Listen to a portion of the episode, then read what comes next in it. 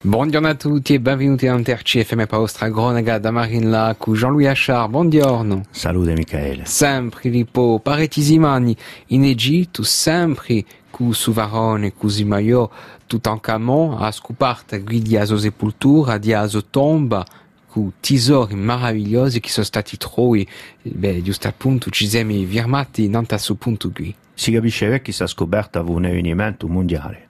Dunque, a guida di, di, di scobratori e so che li vagiano di gente come un specie tan seguitato da tutto il mondo, ma c'è sempre subbeso e maledizione. Il primo che tocco si dice a questa maledizione è il famoso Lord Carnarvon, che subito dopo l'anno scoperta, in 1923, casca pigliato vreba dopo essere stato bunto da parecchi zinzare. Ello diventa scemo di questa malattia, a vreba gli va a perdere completamente il gabo, e portato, riportato presto presto da un luogo di scoperta a guerra, dove muore il 5 aprile 1923.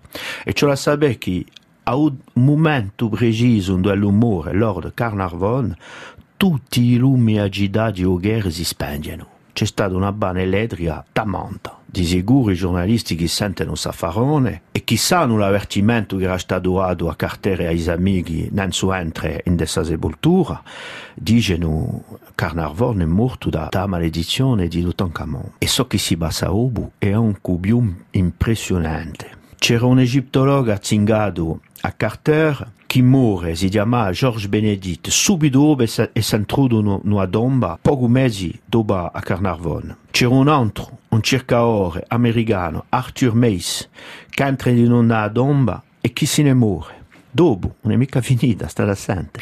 Si ne muore un fratello un'infermiera che s'occupava di curare Lord Carnarvon e anche più vicino da Carter il segretario muore di noi. Frattempo cacciano i tesori e più si pare che più cacciano tesori di questa sepoltura e più gente se ne muore. Un vero spampello. Infine, state assente, infine, so 27 persone muore dopo la scoperta della sepoltura di Tutankhamon e a più parte sono morte di questa vreba misteriosa che i giornalisti dicono che è un virus inconosciuto che firmato da tomba pendente 3.000 anni e che aspettava che quelli che avevano entrato l'aspettava per poi li rendere malati e tombarli. Ma o più affare che stupisce tutto il mondo è che malgrado tutto, tutta questa affermazione non sta su virus e si avrebbe, l'analisi non dice nulla.